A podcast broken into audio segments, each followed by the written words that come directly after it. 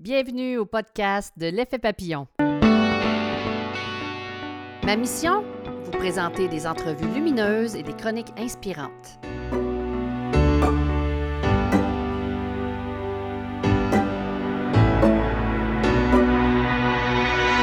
Bonjour tout le monde, ici Lynne Drouin et bienvenue au premier podcast des meilleurs extraits de l'effet papillon. Et pour bien commencer l'année avec succès, je vous présente Madame Carole Lalonde, qui est une astrologue professionnelle depuis 26 ans.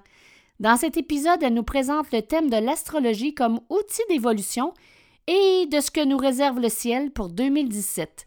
Alors voilà, c'est parti!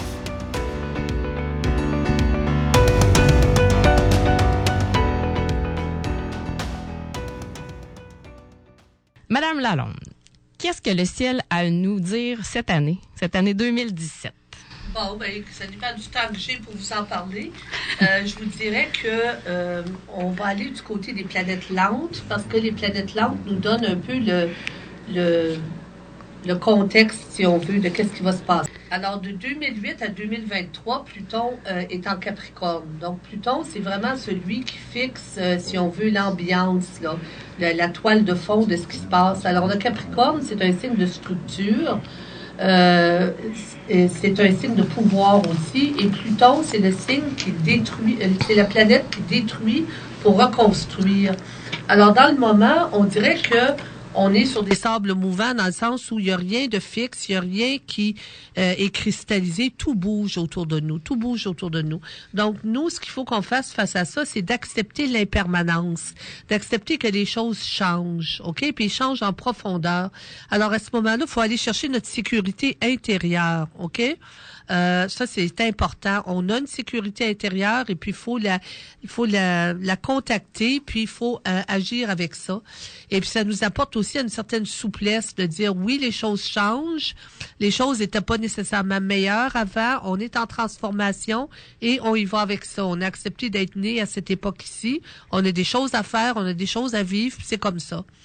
Ensuite, on a Neptune au poisson qui est dans son signe. Neptune est une très belle planète au niveau de la transcendance, OK? C'est la planète des poissons. Et dans le moment, Neptune est dans votre signe.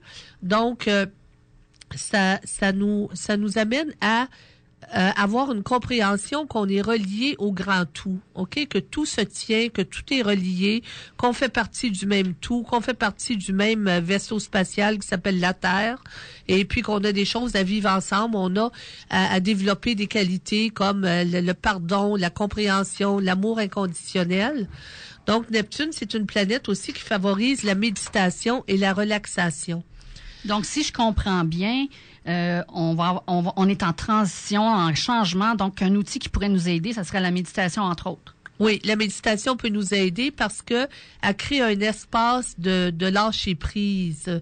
Euh, puis aussi, euh, elle aide beaucoup pour le stress parce qu'on sait que dans la vie moderne, il y a énormément de stress. Ensuite, on a Uranus qui est au bélier dans le moment. Donc, il passe environ sept ans dans ce signe-là. Fait que c'est vraiment un, un signe d'opportunité, OK? C'est vraiment, euh, il se passe des choses, comme je vous écoutais parler au début de l'émission, il vous est arrivé des belles choses, vous avez saisi l'opportunité au vol. Donc, dans le moment, de plus en plus, les gens vont se présenter devant des opportunités qui s'offrent à eux, où ils peuvent s'exprimer et exprimer ce qu'ils sont. Puis, on va découvrir des bons leaders aussi, des personnes qui sont à même de, de diriger euh, des groupes. Euh, donc, euh, Uranus au bélier, ça, ça favorise l'attitude proactive, l'autonomie, l'esprit de groupe et le leadership. Une autre chose qu'on vit beaucoup en 2017, c'est l'opposition Jupiter-Balance et Uranus-Bélier. Donc ça, ça nous amène à nous positionner face à des mesures extrêmes, comme par exemple, dans le moment, bon, si on regarde, on a M. Trump aux États-Unis qui va être assermenté. Euh, bon, il y a des gens qui, qui sont qui sont pas nécessairement à l'aise avec son, son style et tout ça.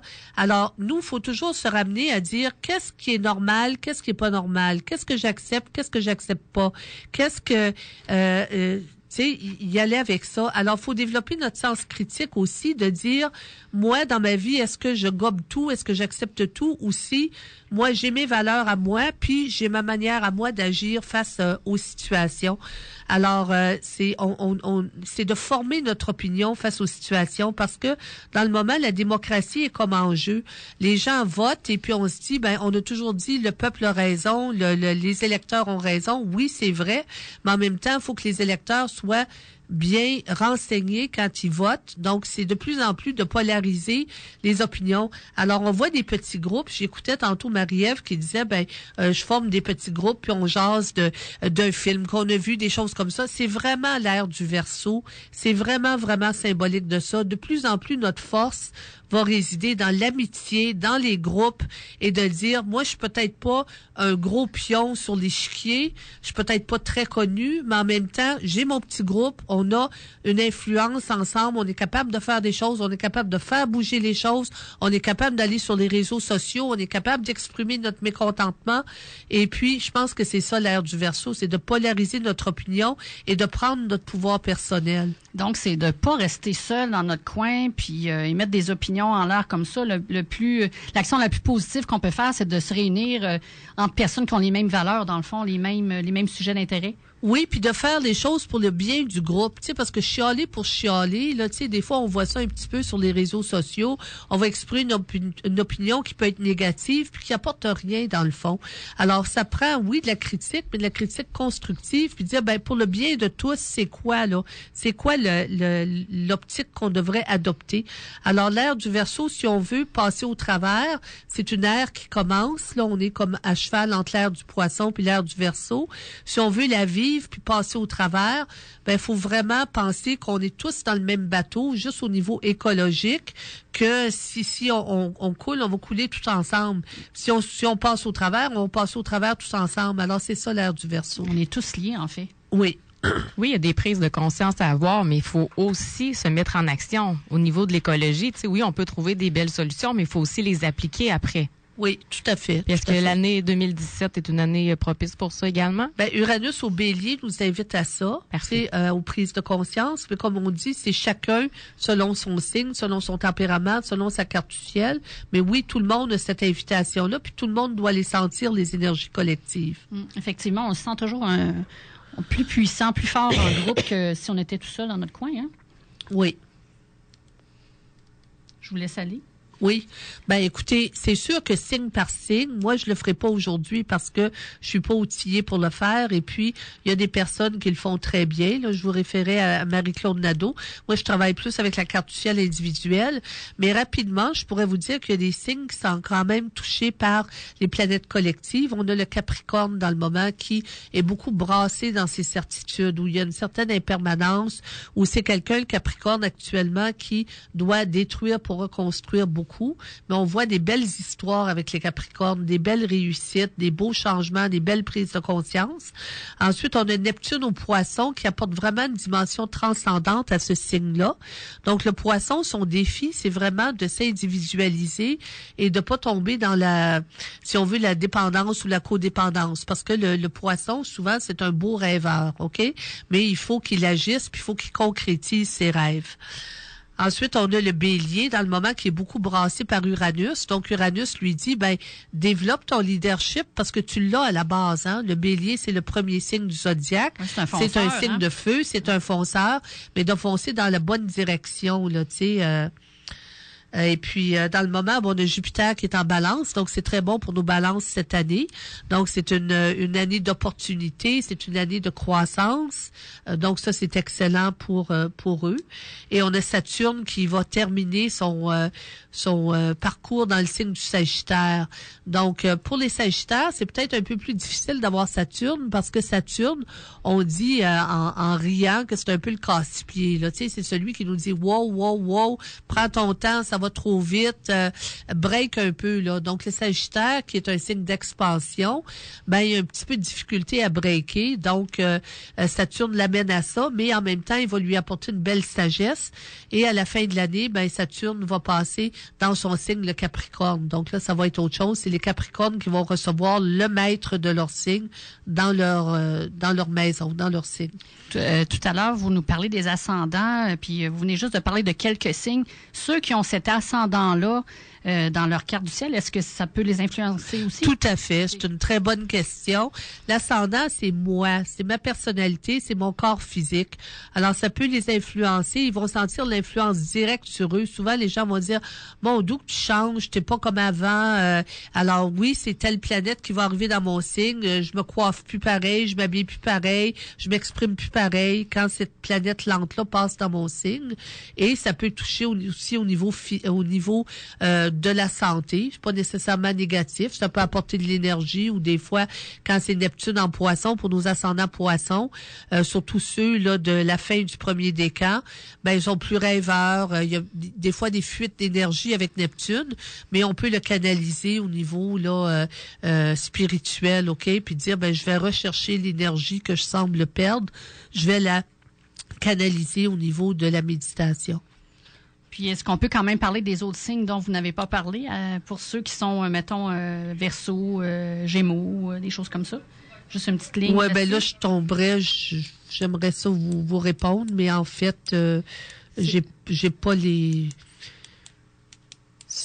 au niveau technique, c'est c'est trop technique. C'est que j'ai pas j'ai pas le comment je vous dirais ça, j'ai pas mes outils avec moi.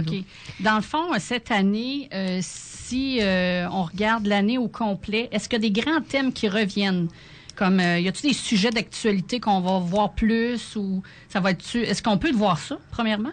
Ben, c'est sûr qu'avec Pluton au Capricorne, c'est lui qui mène le bal. Donc, Pluton au Capricorne, euh, je pense qu'on peut se sentir comme des personnes où on, on, voudrait pas être des pions. OK? On voudrait pas être des pions sur l'échiquier qui se font déplacer à droite puis à gauche, puis libre-échange, pas libre-échange, économie, chômage. Euh, on n'a pas de pouvoir de décision là-dedans. On, on a l'impression d'être un peu bardassé dans, dans les grandes décisions qui se prennent avec Pluton au Capricorne. Alors, au niveau personnel, parce que toutes les planètes ont un effet au niveau personnel, je vous dirais, c'est d'accepter l'alchimie. OK? L'alchimie, c'est un grand mot, mais en même temps, ça dit ce que ça dit, c'est d'accepter la transformation, dire j'avais des certitudes, j'avais des limites, j'avais des barrières, j'avais des blocages. Et là, j'accepte d'ouvrir ça, puis de dire, ben, je vais renaître à autre chose. Alors, je pense que c'est la manière d'agir avec ça. On peut pas changer les autres, mais on peut se changer soi-même. Hmm, très bien. Et au niveau plus euh, politique ou économique, est-ce que les astres sont capables de nous dire un petit peu qu'est-ce qui va se passer dans la prochaine année? Oui, en fait, en 2017, euh, nous, on va voir beaucoup la conjonction Jupiter-Saturne, OK? Parce que c'est comme un genre de baromètre au niveau sociopolitique, économique. Euh, Jupiter régit les lois. Jupiter régit aussi la croissance économique, régit les banques. Et Saturne régit le pouvoir politique. Donc, quand on combine ces deux planètes-là, on a un bon aperçu de ce qui peut se passer. Alors, dans un cycle de 20 ans, le cycle Jupiter-Saturne, de 2000 à 2020, on a connu en 2008 la crise économique. Donc, on pourrait vous expliquer pourquoi astrologiquement c'est arrivé. Euh, ça serait un peu technique, puis c'est pas peut-être nécessaire d'en parler ici. Mais disons que l'année 2017, ça va être relativement calme. Euh, euh, on, on, on, on, a des appréhensions. On sait qu'il y a un changement de gouvernement aux États-Unis qui est quand même stratégique, quand même important. Je vous dirais que M. Trump, euh, on connaît sa carte du ciel aussi, c'est quelqu'un qui a comme une espèce d'épée de Damoclès au-dessus de la tête. Donc, il y a beaucoup de choses qui peuvent arriver cette année, en 2017-2018, pour lui. OK? Euh, c'est pas tellement l'économie qui va subir des, des, des soubresauts, c'est peut-être plus M. Trump qui pourrait, dans le fond, euh, vivre des, euh, des, des, choses euh, imprévues ou inattendues. Donc, je pense que d'ici 2020, ça va rester à flot pas mal. En 2020, on va voir des changements parce qu'il va y avoir vraiment un changement de dynamique. Et j'ai, si ça intéresse les gens, sur mon site www.carollalonde.com, vous allez sur mon site et il y a un article de fond euh, euh, à la section euh, actualité où je, je- j'explique en, en gros euh, dans le fond, qu'est-ce qui nous attend à l'ère du verso au niveau politique et économique? Un mot, je vous dirais, la robotique. On n'en parle pas beaucoup, mais c'est comme la pointe de l'iceberg. Euh, on a des gouvernements qui nous disent, comme M. Trump, euh, Let's make America great again. On va enrichir les États-Unis, on va revenir comme avant. Malheureusement, c'est que on s'en va vers la robotique. C'est l'ère du verso qui parle d'intelligence artificielle. Et actuellement, on n'en parle pas trop, mais c'est ça qui est en processus. Donc, en tant que société, il va falloir s'adapter à une société où il va y avoir de plus en plus d'intelligence artificielle. Alors, nous, où est-ce qu'on va aller chercher notre euh, notre libre arbitre, notre Notre place aussi. notre place, notre place en tant que travailleur aussi, de gens qui sont habitués à créer des choses de leurs mains, qui sont habitués à produire. Alors, il va arriver quoi par rapport à ça? Alors, c'est tout euh, le grand enjeu des années qui s'en vient et ça, ça va émerger vers les années 2020-2023. D'ici là, pour aider les auditrices et les auditeurs, euh, c'est quoi les leçons en général à intégrer, les prises de conscience pour faciliter justement cette évolution-là? Euh, Avez-vous des... euh, tantôt, on parlait de lâcher prise, on parlait de d'être capable de saisir les opportunités. Y aurait-tu des petits conseils à, à Ben, soumettre? Il y, a, il y a- il y a- il y a un grand auteur qui s'appelle André Malraux qui avait dit, il dit le 21e siècle sera spirituel ou il ne sera pas.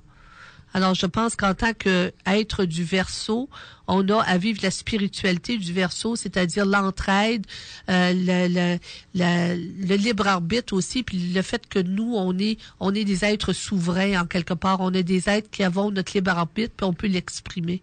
Hmm, c'est d'élever notre conscience. euh, Oui, tout ça, à là. fait. C'est super intéressant. Euh, ben, merci beaucoup pour tous ces renseignements. On va reprendre l'entrevue un peu plus tard.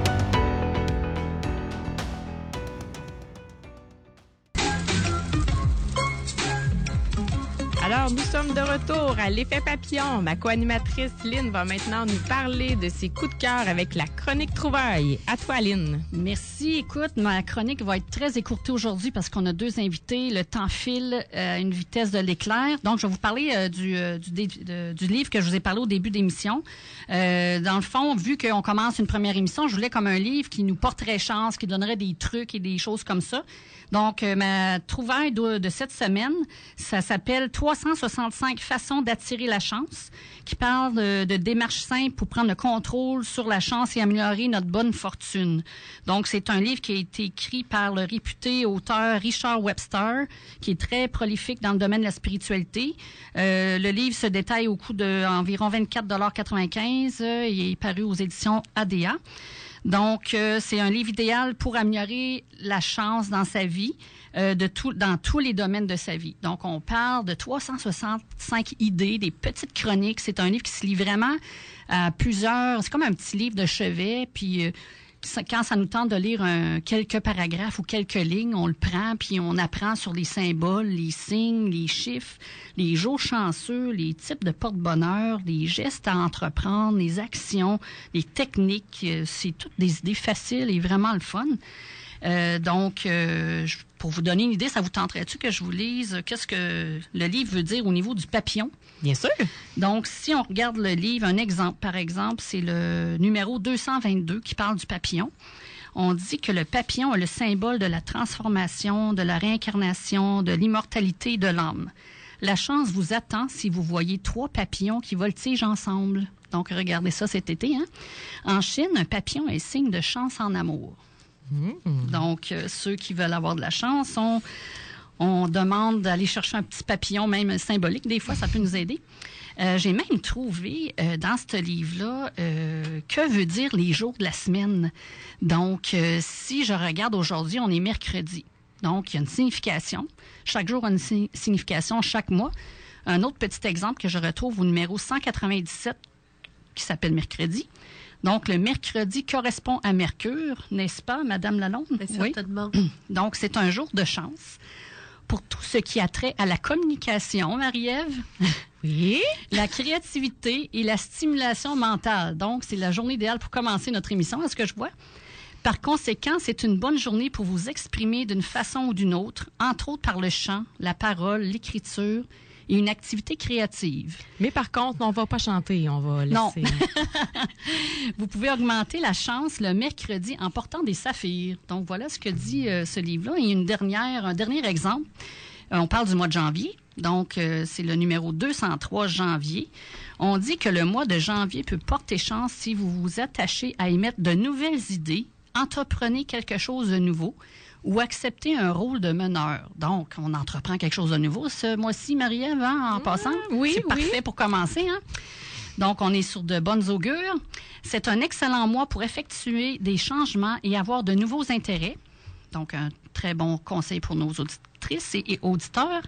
Janvier est un bon mois pour explorer quoi que ce soit de nouveau ou de différent. C'est un bon moment pour lire un livre sur un sujet dont vous ne savez rien ou peut-être pour avoir une conversation avec une personne qui est experte dans un domaine particulier. On a deux expertes aujourd'hui.